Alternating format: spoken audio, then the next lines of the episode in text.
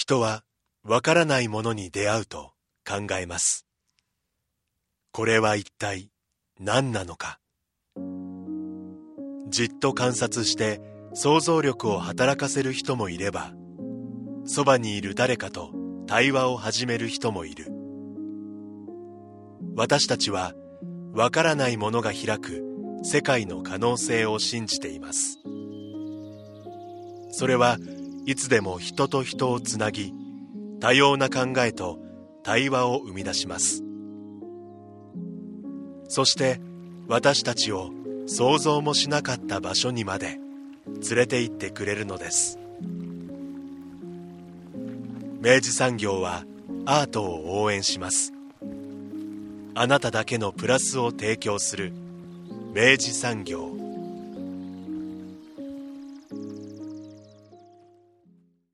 明治産業プレゼンツアワーカルチャーアワービュー今週は宮崎を拠点に活動するウマツーポスのメンバーをお迎えして特集アートとスポーツを逆さから考えるをお送りします。ウマツーポスは逆さにこだわったコンテンポラリーダンスカンパニーをテーマに2006年に結成。ダンスにまつわるさまざまな研究を基盤に宮崎市内の上演劇場を拠点に活動するグループです。今回は番組プロデューサーの三好がインタビューしています。まずは前半をお聞きください。マッツーポスのメンバーをお迎えしております。えー、どうも、えー、今日は、えっと、マッツーポス、えー、京都に、えっと、遠征というか、お仕事で出られているところを、あの、インタビューをさせていただきます。えっと、よろしくお願いします。よろしくお願いします。よろしくお願いします。はい。で、えっと、リスナーさんの方にですね、まずちょっと改めてっていうことにもなるので、えっと、マツーポスっていうのは、どういうユニットなのかっていうところからですね、ちょっとまず聞いていきたいわけですけれども、えっと、自己紹介というか、いただいてもよろしいでしょうか？はい。えっと、まず名前からえっと、コンテンポラリーダンスカンパニー、ウマツーポスの振付家、ダンサーをしております、豊福明文です。よろしくお願いします。よろしくお願いします。同じく、箕輪総平です。よろしくお願いします。よろしくお願いします。ボスの高橋留美子です。よろしくお願いします。はい、僕らボスと呼んでます。ボスですね。はい、ボスの高橋さんでございます。はい、はい海外であの僕ら活動してる時に、結構その、一緒にあの振り付け一緒に作ってる高橋先生のあの存在をどう説明するのが一番いいかっていうのを海外の人とも相談したら、あいろいろ説明したらボスがいいんじゃないかみたいな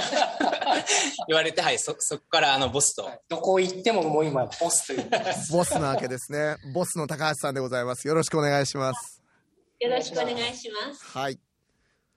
そして、小玉さん。あ、はい。マツーポスの小玉です。よろしくお願いします。ということで、えっと、マツーポスっていうのは、この要は、えっと、ダンサー振付家3名と、ボスの1名の計4名のユニットということでいいんですかね？えっと、メインはそうです。ほう。あの、もうちょっとチームマツーポスとかっていうと、うん、結構人を増やし、増えて、あの、音楽家だったり、うんあと、え、あの、写真家だったり、うん、まあ、そういうふうに大学の先生だったり、まあ、増えていきますが、今、あの、主でメインで活動しているのは4人です。なるほど。だからまあ、プロジェクトごとによって、えっと、そのチーム編成は多少変わるけど、まあ、メインになる、あの、プロジェクトチームとしては、この3プラス1の4名であるということですね。そうです。はい、そうです。で、えっと、まあ、順にちょっとお聞きしていくわけですけど、マツーポスっていうのは、あの、どういうユニットなんですかね？えっと、まあ、馬ツーポスを逆さから読んでいただくと、す、べ、てがわかると思います。これ、馬ツーポス、スポ、スポ、スポツ、スポーツマン、スポーツマン？よしさん、ありがとうございます。すみません、小芝居を打ちました。はい。ありがとうございます。あの、スポーツマン、まあ、逆さから読むとスポーツマンなんですけど、はい、まあ、こう、逆さっていうものにこだわっているっていう、あの、ダンスカンパニーで、うん、あの、すべて逆さから物事を考えることで、新たな価値を創造するっていうのを、あの、カンパニーコンセプトにしています。なるほど。はい。で、あの、僕らの、あの、アートというフレームと、うん。スポーツというフレーム、うんこれ離れてると思うんですけど、うんそのギリギリこうせめぎ合って共存しているところが馬ツーポスだと思っていただけるといいかなと思います。なるほど。アートとスポーツの重なる場所っていうことですね。はい。はい。で、えっと、そう、まさしくですね、あのー今、馬ツーポスが、えっと、昨年かなえっと、作られた、えっと、このコンセプトブックみたいなものを僕ちょっと手元に、はいまああの持ちながら、えっと、インタビューさせていただいてるんですけど、えーまあ、そこにまあちょっとコンセプトめいた、あの、キーフレーズがあったので、いや、ここちょっとぜひお聞きしたいなと思っていて、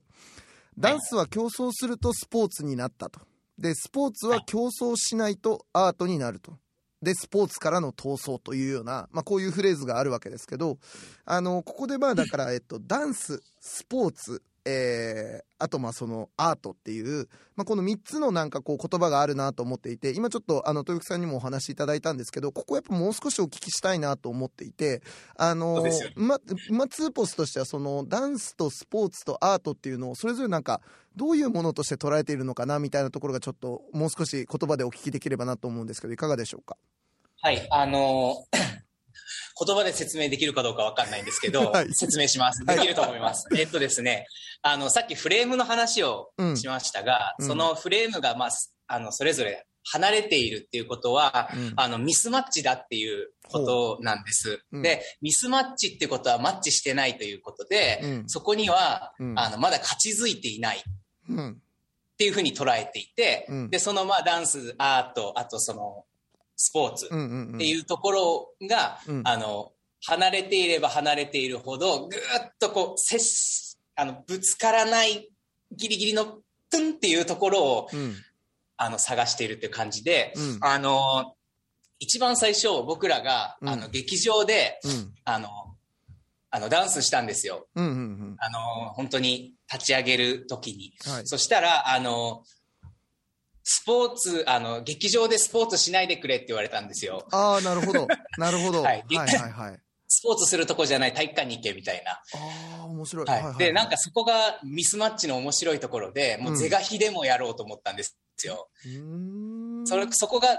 劇場にスポーツを置き始めたのが、うんその最初のスタートのところですね。なるなので、ここにスポーツを置くなっていうところに置き続けるっていうことをやっています、今でも。なるほど、はい。なるほど。なので、はい、あの、本当にあの、三好さんと出会った、あの、福岡の、うん。街中アートギャラリー。ートギャラリーうん福岡、2012年ですね。あの時も、あの、ゲイツビルっていうあの、福岡のはい。ビルで、あの、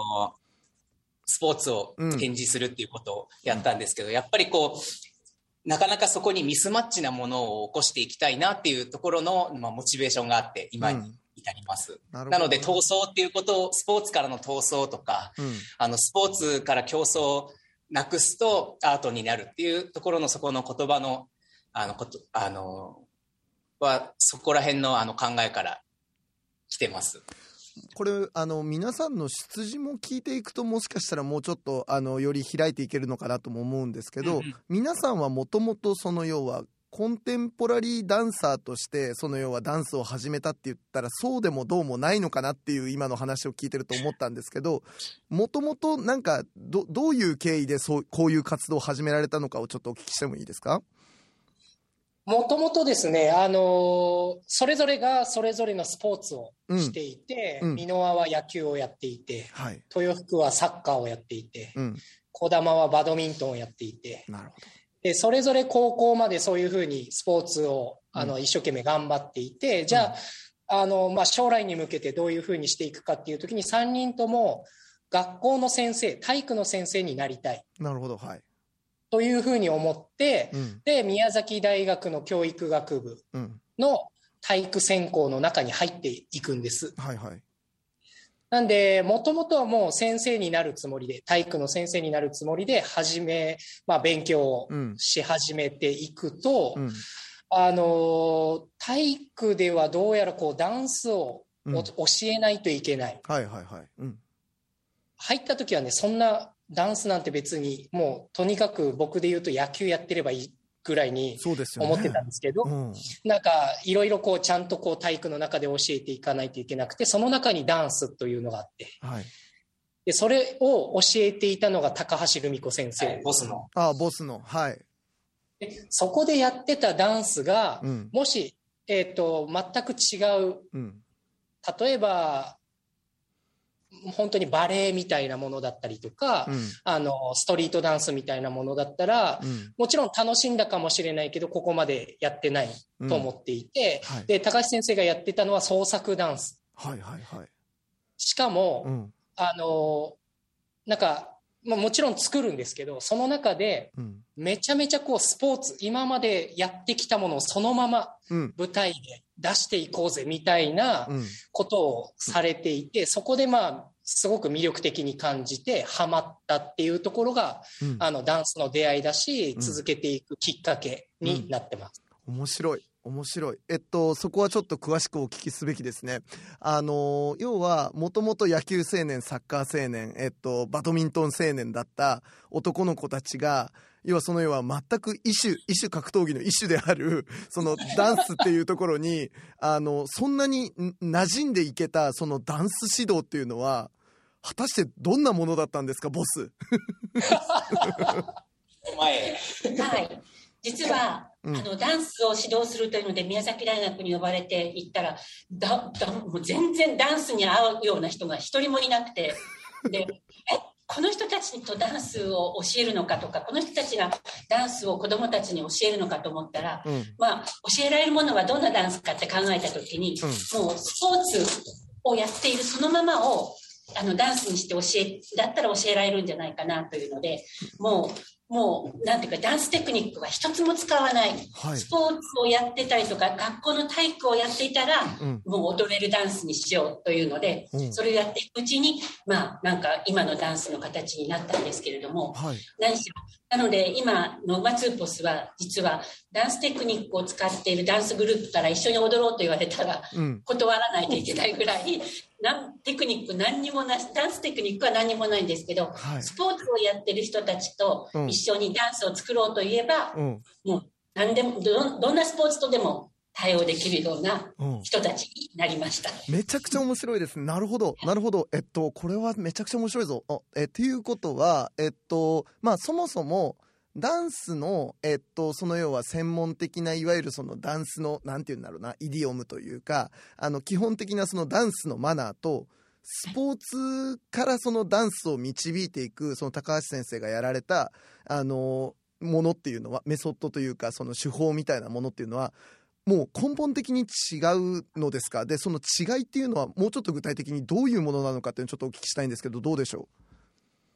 本的に違うわけではなくて、う、うん、実はなんかなん日本は珍しいんですけれども、体育の中でダンスを取り扱ってるんです。うんうんで他の諸外国は、うん。ダンスはアートあの芸術の教科の中に入っているんですけど、はいはい。日本は全ての子どもたちが身体表現を体験した方がいいという時に、まあ、ダンスのなあ体育の中に入れてしまったことによって体育のバリバリスポーツをやる先生が教えないといけないという現実があるんですね。はい。でまあその辺がなんですけど教える内容については実は社会のダンスからあの抽出したものを教えることになっているのであの全然かけ離れてはいないんですけれども、教える先生がダンスを体験したことのない人が教えるという、うん。その現実があって、うん。あの学校の中ではなかなかうん。ダンスというのが、うん。あの体育なのか、うん。芸術なのかって言った時体育だと思ってる人たちが多いと思う。はい、でまたスポーツでやってきた人にダンスを教わっても、まあ、そんなにダンスは面白くないので、まあ、ダンスあんまり好きじゃないっていう人がいっぱいいると思います。学校のダンスっていうのは具体的に僕あの存じ上げないものでお聞きするんですけど普通だったらどうどういうもことを教えるんですか？まあ、実際は、えっ、と、なんか身体ってこんなに、うん。あの、表情があるんだとか、うん。感情を伝えることのツールなんだとか、うん。それからあとは人はいろんな、あの、人のそれぞれの身体の、あの、持っているものを読み取り合いながら生きているっていうことを、まあ、あの、学んでいく、あうん。の、体の可能性っていうものが、うん。競争だけではなくて、うん。いろんなものが体にはあるっていうことを多分学ばないといけないところなんですけれど、ついついこう踊るっていうことの方に、うん。あの、行ってしまって、はいはい。あの、身体が持っている可能性の中に一つ伝えていくもなんかあのコミュニケーションを取るツールだっていうことがちょっと抜け落ちてしまっているところがあるかもしれないですけど、うん、まあはい。そういうことを本当は学ぶ機会になってます、うん、そうですね。確かにあのなんかダンスの授業とかって言った時に思いつくのはやっぱりその振り付けを覚えるみたいな意味合いだったりとかあるいはなんかその、まあ、自分なりになんかこう動かしてみるみたいななんかこう非常になんかつかみどころのないというかあのものとなんかすごく要はもうなんか教えられるままにも体を動かさなきゃいけないっていうものの両極のどっちかしかやったことないなって今お話聞きながら思ったんですけどなんかあのところがやっぱりこのスポーツ青年3人たちは、えっと、そのように要はあのダンスを発動させられなかったおかげで今も要はあの20年近く動あのダンスを続けれてると思うんですけどあの彼らには具体的になんかどういうそのダンスの面白さだったりとかそのある種のその要は彼らがやっていたその運動の延長として、あのー、なんだろう、えっと、ダンスっていうものをインストールしたのかちょっとお聞きしたいんですけど、どんなことをやられたんですか？えっとですね、うん、これあの、プレイスタイルによるんですけど、あの、3人共通したプレイスタイルがあって、あの、まあ、僕サッカーなんですけど、はい、あの、普通にボール足元に来て、もう、ボールがら空き。で、点決めたら、もう1点で OK じゃないですか。でも、それじゃ物足りなかったんですよ、僕。はい、あの、はい、ちょっと一技二技、あの、うん、やって、うん、あの、シュートして、うん、で、お客さんをわって言わせる。はいはいはい、はい、で、シュート打った後お客さん今の見た？みたいなところまでがサッカーだと思ってたんですよ。なるほど。なので、ものすごいそこで見る、見られるの関係をずっと考えながら、あの、スポーツやってたんですよ。すごい邪魔な存在ですよね、チームからすると。あいつ偉い人の あの見られ方意識しやがってっていう感じになるっすね。そうなんです。僕だから夏もあの、半袖じゃなくて長袖を着ていたんですけど、はい、それには理由があって、ええ、長袖の方が風をなびかせながら、あの、プレイできるので、一人だけ長袖だったんですけど、はい、あそれがかっこいいと思ってたんですよね。でもそういうことを、あの、あの考えながらサッカーやってたんですけど、はい、野球もバドミントンも、みんなこうお客さんからわって言われるために、うん、あの、プレイしていたっていうのが共通で、そこがあの舞台上でダンスをするのと、うん、あのピッチでスポーツをするのとは、すごい似た行為に僕らからは、僕らに言わせてみれば近い。なるほど。だからあのダンス、あの、この今僕らがやってるダンスは入りやすかった世界ですね。うん、なるほどな。まあ、拍手もらいたかったんです。なるほど、なるほど。まあ、だからやっぱりまずその要はスポーツの先にある、えっと、その当人たちのモチベーションのありかみたいなやつをまずやっぱり掴んで、あの、それを要はダンスっていうことでもできるぞ。なんならダンスの方がよりそこに専念できるぞっていうことを導かれたと。ボスにね。そうです、そうです。そうです。ボスに。で、まあそこでまあじゃあモチベーションはセットできた。じゃあ今度はそういう体の使い方とか、なんかその要は、とはいえやっぱダンスってその要はサッカーで足ボール蹴るとかっていうことと、なんかやっぱイメージからすると違うなんかその体の使い方とか筋肉の使う場所とか、なんかそういうのとかって違う気はするんですけど、なんかそういうのとかっていうのは意外にすんなりその移行できるものなんですか？いやそれがもう本当にあの もうさっき最初の舞台上でスポーツするなに似てるんですけど、うん、もうあの舞台上でスポーツしていいよって言われたので今まで培ってきたスポーツで鍛え抜いた身体を見せるっていうところで何ら変わりがないんですよ。めっちゃ走るとかめっちゃ飛ぶとか飛んで転がって立つとか、もうそんなスポーツですごくやってきたし、うん。うん、それはあのバレエを6歳からやってたあの子もいれば、うん、僕らは6歳からスポーツをやってたっていうことに何ら変わりがないし、はい、ずっと身体に向き合ってたことには変わりがないので、はい、その持って生まれたその身体を舞台でどう見せれるか、どう作品に活かせることができるかっていうところには、あの、ハードルはなくて、なるほどな。だから要はもともとその運動選手として持っていたある種のその体の動かし仕方の特性を、まあ、むしろ個性としてあのあのパフォーマンスの中に取り込むっていう枠組みを用意されたってことなのか。そうです。そうです。で、だから、あの、僕ら、まあ、振付家ダンサーというふうに言ってるんですけど、うんうん、あの、これが、例えば別の振付家が、こうしてって言われたら多分できない。そういうことですね。絶対できない。絶対できない。でも、あの、作るのが自分たちで。うん。で、僕らはこういうふうに作る。で、うん。作る中にはもちろん動きもあって、うん。で、その動き方もうん。自分たちで作るから、はいはい。そこにダンステクニック僕らの中で作るときは必要ないし、うん。それがそのサッカーのここの振りをじゃあうん。ここでやろうよとかっていうのはもう作っていけばいいだけなので、であの、スポーツ言語で作るんですよ、僕ら。ほうほなので、あの、こう、キャこういう動きがあったら、うんあの、そう、あの、キャキャッチね、キャッチボールの時に、あの、手、あの、野球のボールなのか、ソフトボールのボールなのかで、手の大きさがゆ、あ開き方が違いますよね。はいなんかそういう感じです。何号のボールだ何号のボールだっていうう。。何号のボール。なるほどな。面白いな。でももあと、まあうんき気持ちとかのことも例えば9回ツーアウトもう負けそうみたいなところから作るとなんか気持ちがなんとなく分かったりとか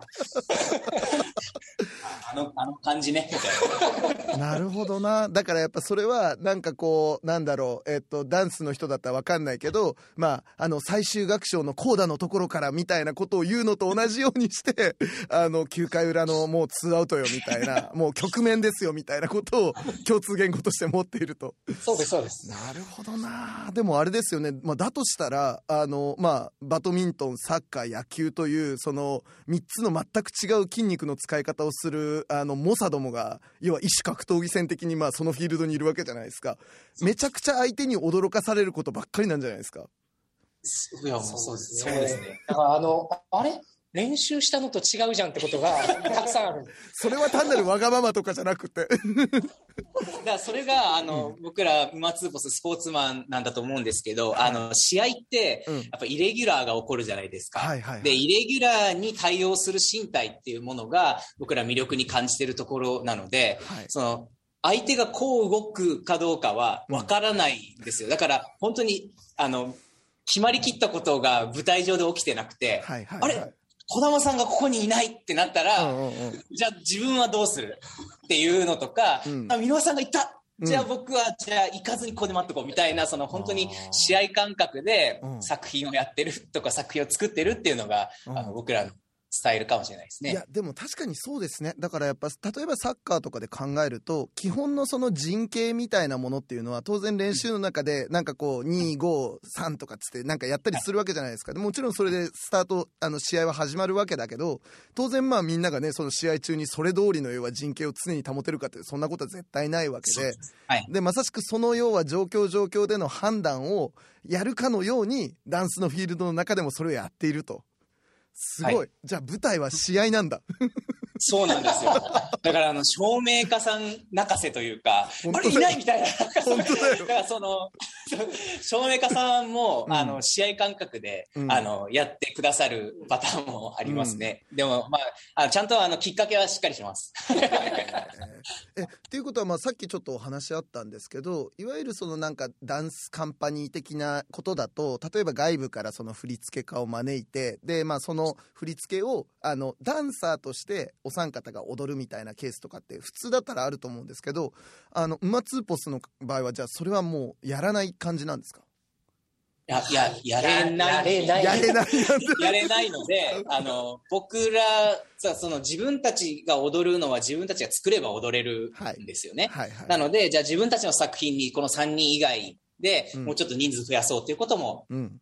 は、あの、やりますね。なるほど。あとはあの一緒に作るっていうことはやる。あなるほどなるほど。うんうんうんうんうん、はい。で今まあ香港の人振付家を呼んで一緒に作る。で、うん。そこは一緒に作り始めれば自分たちの言語をこうあの解釈してもらいながらうん。一緒に作れるので、うんただね一個面白い。あそう、一個面白くて、あの、香港のあのアーティストと作ったんですけど、はい。あの、香港のアーティストはもう本当にダンスしっかりあの学ばれて、テクニックもしっかり持ってるダンサー、アーティスト陣なんですよね、アーティストたちね。で、すごいこの胸の動き、はい。あの、ちょっことラジオで伝えられないけど、こういうねああののアイソレーションというかなんかね。そうです、そうです。あれ、あれスポーツにないんですよ。ああそっか。あれやってたらスポーツできないので、はい。やっぱり軸がぐにゃぐにゃになってると、あの、難しいので、うん。でもあの、香港のアーティストの身体は、そのぐにゃぐにゃうんしていたので、うん。あの、向こうが、あの、出す動きを僕らがやれないうん。シーンが、あの、来たんですよね。うんうんうん。なので、あの、すごい考えて、あの、僕らが、うん。あの動かすんじゃなくて、うん。香港のアーティストに10枚ぐらい T シャツを着させたんですよ。で、動かない状況を作ってもらったんですよ。で、僕らも10枚着て、はい。あの、あの、太くて低い虹っていう作品を、はい。あの、作ったんです。で、それは香港で作ったんですけど、7色の、うん。あの、T シャツを着て、うん。あの、踊るっていうのをやって、うん。それで、あの、ようやく身体が同じになったので、っていう、あの、ちょっと荒技をやったりとかもしましたね。なるほどな面白いですね。でもいや確かに聞けば聞くほどなんかある時期からまあまあそれはまあある意味で当然は当然なのかもしれないんですけどやっぱりそのダンスっていうその活動をするにおいてなんかもう要は必要とされるスキルセットが基本揃ってるところからしか始まらないっていうふうに思いがちだったけどまあそりゃでも当然あの育ってきた環境も練習してきたあのスキルも違えばあのスキルが違う者同士が集まるっていうのはあの普通に考えれば当然のはずなのになんかいつの間にかそれが確実からスタートしないとおかしいっていうイメージだったんだなっていうのを、はい。この問い返しですごいなんか今感じているところで。でだからもう今このマインドセットでいいくと逆に言うとダンスの要はスペシャリストが来たとしてもああなたはダンスっていうスポーツをやってきた人なのねっていうことで迎え入れることができるわけじゃないですか。そうですね。これだからダンスって言わずにこれはあれだねスポーツだね。そう そういうふうになってくるんですよね。でもあの、はい学校の、うん学校によく行くんですけど、はい、あの僕らが行くと、うん、教教科の名前が変わるというか、うんいつもはこう体育だったりするんですけどもそこに「馬ツーポス」って書いてあるんですよ。馬ツーポスの時間ですよみたいな。マツーポスっていう強化になっちゃった。そうそうそうそう。ああでも確かに新しいフィールドを作れたっていうところがある意味そこなのかもしれないですね。あーでもなんかこここまで聞いて初めてやっぱ改めて冒頭にその要は豊福さんがおっしゃっていただいたやっぱダンスとやっぱりそのアートと、まあ、その要はスポーツみたいなものの境界線の接点のちょうど重なるあの、はいそれは今の今のところ狭い場所にはい。あのやっぱ馬ツーポスという新しい強化が生まれているんだっていうのがはいはいよく分かった。なるほどな。そうですね。2006年からあの結成なので16年、うん17年ぐらいになります。ああ、育んできましたね。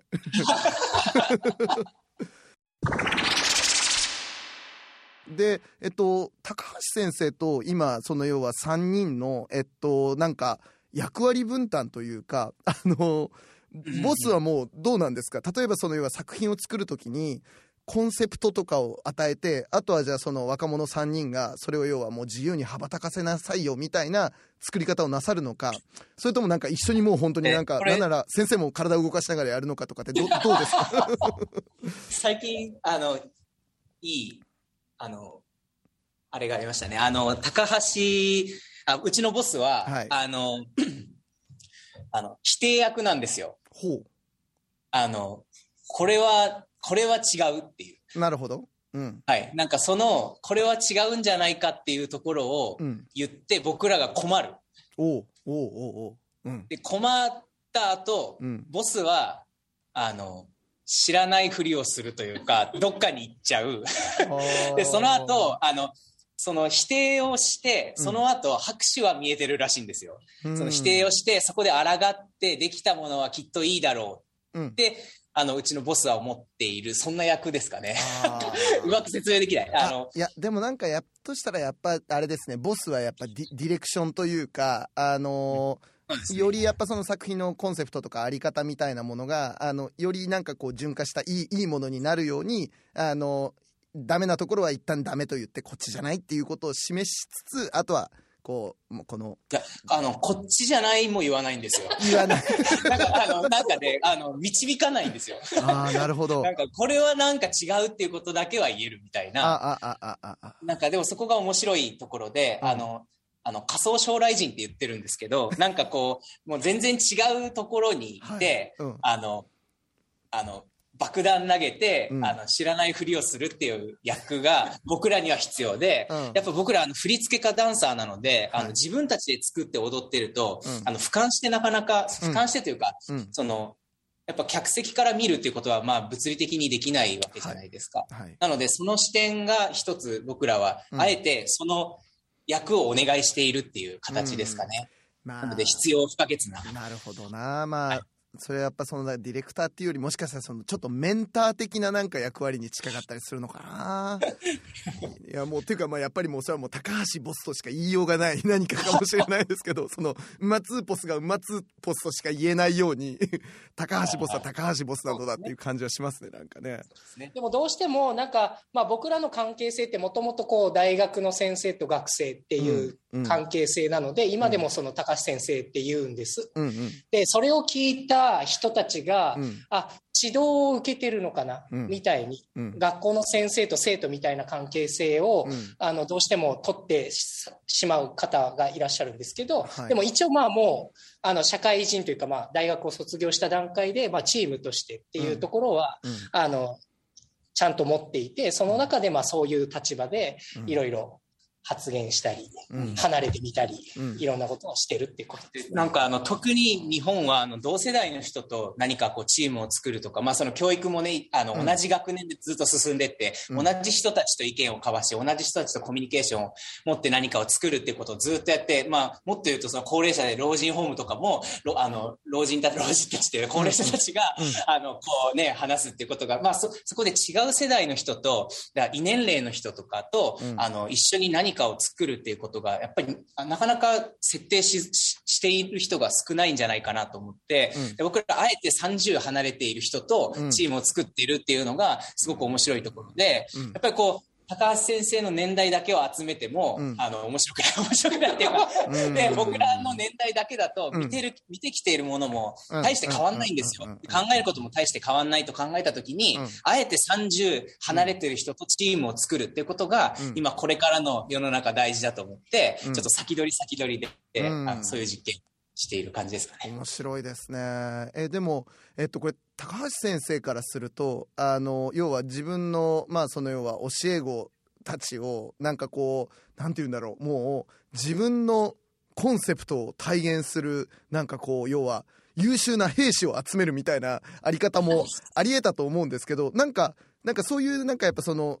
上下みたいな関係性でもなければなんかその要は高橋先生のなんかそのコンセプトを実現するためのチームっていうことにももうなってない気がしていてなんかその辺のなんかあの感感覚というかマインドってなんか高橋先生ってここのチームに関与することでどういうものだと思ってやってらっしゃいます？昔から部活動の指導みたいなのがすごい苦手で、うんうん。そのしあのその人とずっとそのそのことだけやっていくのが苦手なので、うん。こうあの作ろうって言ったら作ってじゃあね知らないって言ったらこうさよならできるようなそういう間柄が前からあのす好きだったのではい。この間あのやり方は大好きですね。こうはいもうずっと一緒だとやっぱりなんかあの、うん。もう結局面白くないことが起きるので、その作りたい時にうん。いいよ作るよって言ってくれるような間柄っていうのがあの一番いいなと思います。はい。いやーなんかいいいいいいチームですねなんかね改めてなんかこういうことだったんだないやでもなんかあの特にやっぱそのダンスとスポーツとアートのあのなんかその概念のなんかそのレイヤー感みたいなのがすごくなんか面白いしそこにやっぱすごい可能性があるなっていうのはあの改めてあの感じるところでありがとうございます。で。えっとね、今日もう一つお聞きしたいトピックがですよ、あのーまあ、時間も限られてるのでね、あの、サクッといきますけど、あの宮崎に拠点を作られたということで、はい。ちょっとここのお話をお聞きしたいなと思うんですけど、これは一体どういう代物なのですか？えっ、と、僕ら、あの、まあ、設立当初からずっとこう拠点にしてた場所が大学で、うんそれこそ高橋先生の研究室。はい。で、席はないけど、研究材料としていますって言い張って、もうずっとこう大学に居続けたんですけど、はい高橋先生が退官される、まあ、大学から離れるっていうタイミングで、まあ、僕らの拠点がなくなってしまう。はいはいはい。で、それは、い作る場所もなければ何かする場所がなくなるっていうのはなかなか困るので、うん。えっ、と、たまたま私の、えっ、と、両親が、保育園を経営していて、おー、なるほど、はい。で、それもまあ、あ面白い話があるんですけど、うん。長くなっちゃうので、かいつまんで。保育園がありますだけ伝えますねはいええはい。で、うんあのー保育園にができたんですね、10年前ぐらいに保育園ができて、はい。でそこから、まあ、僕らうん。ずっと劇場が欲しいとうん。言い続けていてはい。で体育館作らないっていうのをずっとこう交渉しててあの、親御さんに。そうですうんでいよいよこう認可されたんですね保育園が認可されるタイミングで、はい。じゃあもうこのタイミングでじゃあ保育園の体育館を作ろうんうでも、ただの体育館を作ってしまうのは面白くないのでうん。もう僕らが設計のところデザインのところから入ってもう一見全く体育館ではないことものができてしまったんですけど、はい。一応保育園の体育館として作る、うんでもうん。保育園って平日の日中しか使わないから、うん夜とかうん。週末には劇場に変わるような空間、トランスフォームするような空間にして、えー、と作ったのが私たち宮崎にある劇場。でその名前がうん。国際子ども青年劇場宮崎、うん。ちょっと長いので、えー、とキャンディーシアターと言ってます、なるほどな。で、これがあの、もう一つの名前が透明体育館キラキラと。そうです、うんなのであの保育園の子たちはみんな、透明体育館キラキラって言ってるんですけど、うん。僕らが使う時には国際子ども青年劇場宮崎ってなるっていうなるほどな。2つの顔を持つ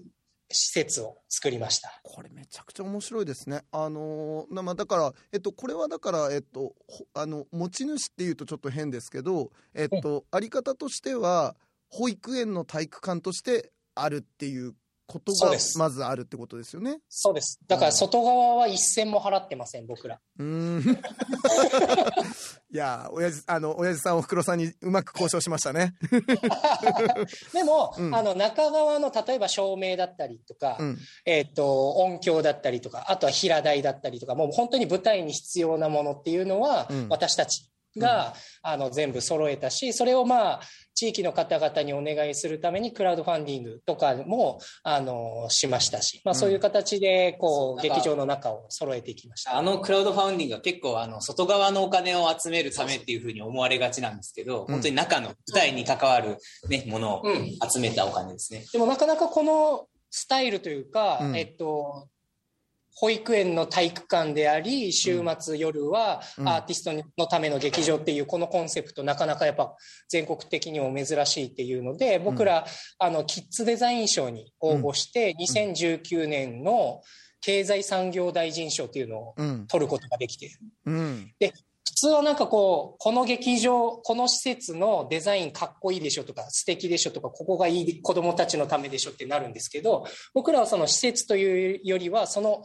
えっ、と、昼は保育園で、夜とか週末が劇場っていう、このコンセプトをデザインとしてうん。提出したら、そういうふうにうん。認められて賞をいただけたっていう施設になってます。いやなんかこの運用のモデルは本当にめちゃくちゃ画期的だなと思っていてあの今やっぱそのあの、まあ、箱物行政のなんかこうなんかあの名残というかそれ以降やっぱりいやこの箱なんか今もうどうやってどう使っていくのよみたいな箱がめちゃくちゃある中で、あのなんかその施設施設を新設するっていうことも含めてやっぱどういうものとして使っていくのかっていうのは結構やっぱりあの町とかその要は行あの行政単位でもいろいろ課題が多いと思うんですけど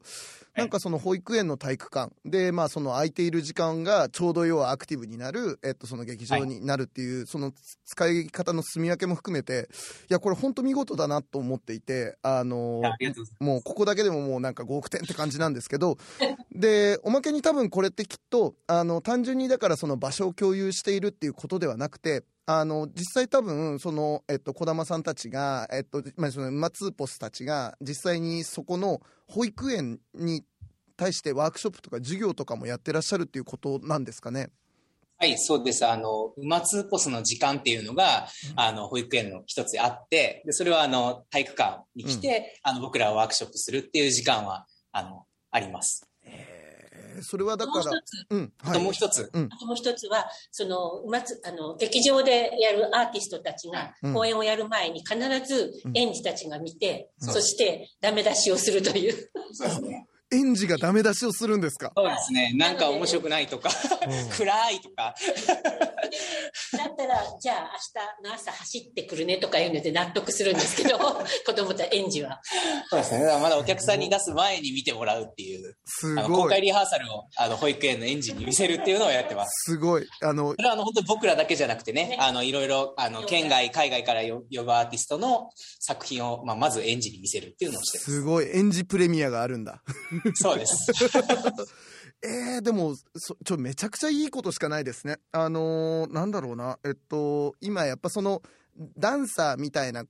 そのパフォーマーとかアーティストみたいな人たちがやっぱその社会と隔絶しちゃってなんかあのなんかすごい神秘化しているというかあの人たちは社会の別物の,、あの生存圏にいる人たちだみたいになっているいいるのがやっぱ今根本的な結構社会全体のそのアーティストの居場所どうすんだ問題が結構あると思うんですけどそうです。はいはい。なんかそれがなんかめちゃくちゃなんだろうなあのシャッチョコバッタこの肩肘張った形ではなく非常に自然に解決できてるなっていうことにまずちょっとめちゃくちゃ感動してるんですよね。あよかったです。これあの新設じゃなくてもあのよくてあの既存の空間保育園にうん。使ってない空間があったら、うん。そこにあの場所提供でアーティストを、うん。あのクリエーションする場所だったり発表する場所みたいにうん。使ってもらうっていう既存の空間でも、うん。あのいいデザインで、うん。それはあの子どもたちにとっても身近にアーティストがいるっていうことで、うん。あの芸術を身近に感じることもできますし、うん。アーティストのあの三好さんおっしゃったようにアーティストの居場所問題、うん。もうあのそこのマッチングで2つの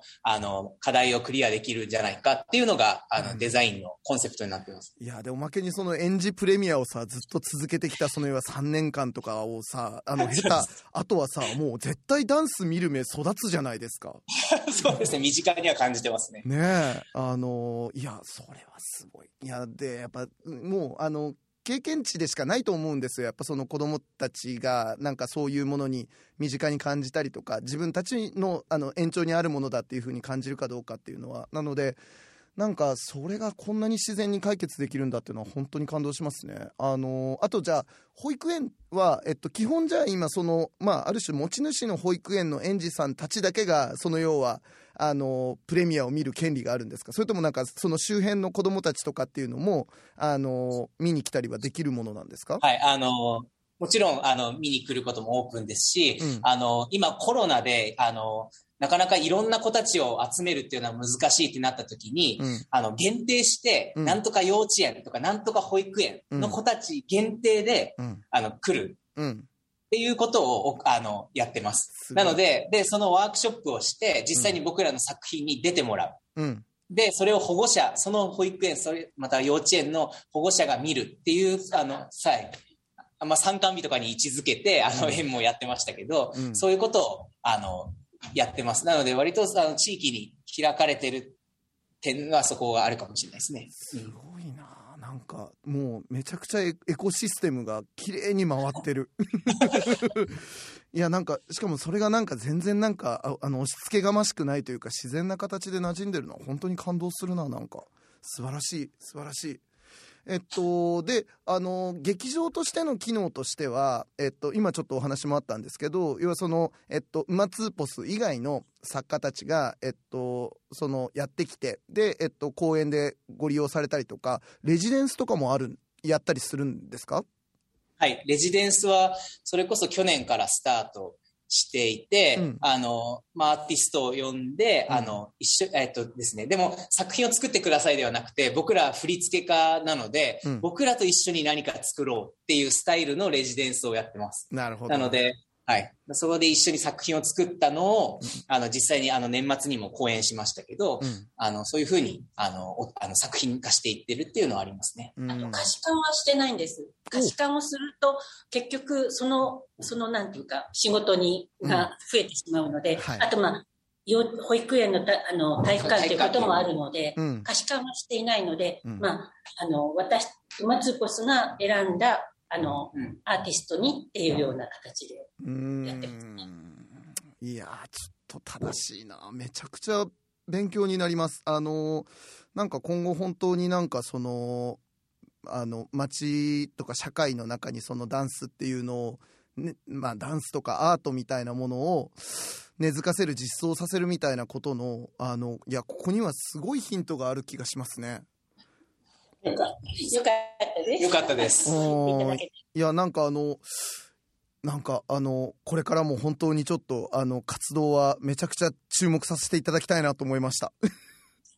ありがとうございます。ぜひ皆さんに来ていただきたはいい、です。来ていただ本当ですね。あのーじゃあ最後にちょっとなるんですけれども、えっと、馬ツーポスとしての、で、あと、まあ、そのキャンディーシアターとしての、それぞれなんか、あの、今後、あの、決まっているご予定だったりとか、プログラムとかがあったら、ちょっとご紹介いただければ嬉しいんですが、いかがですか？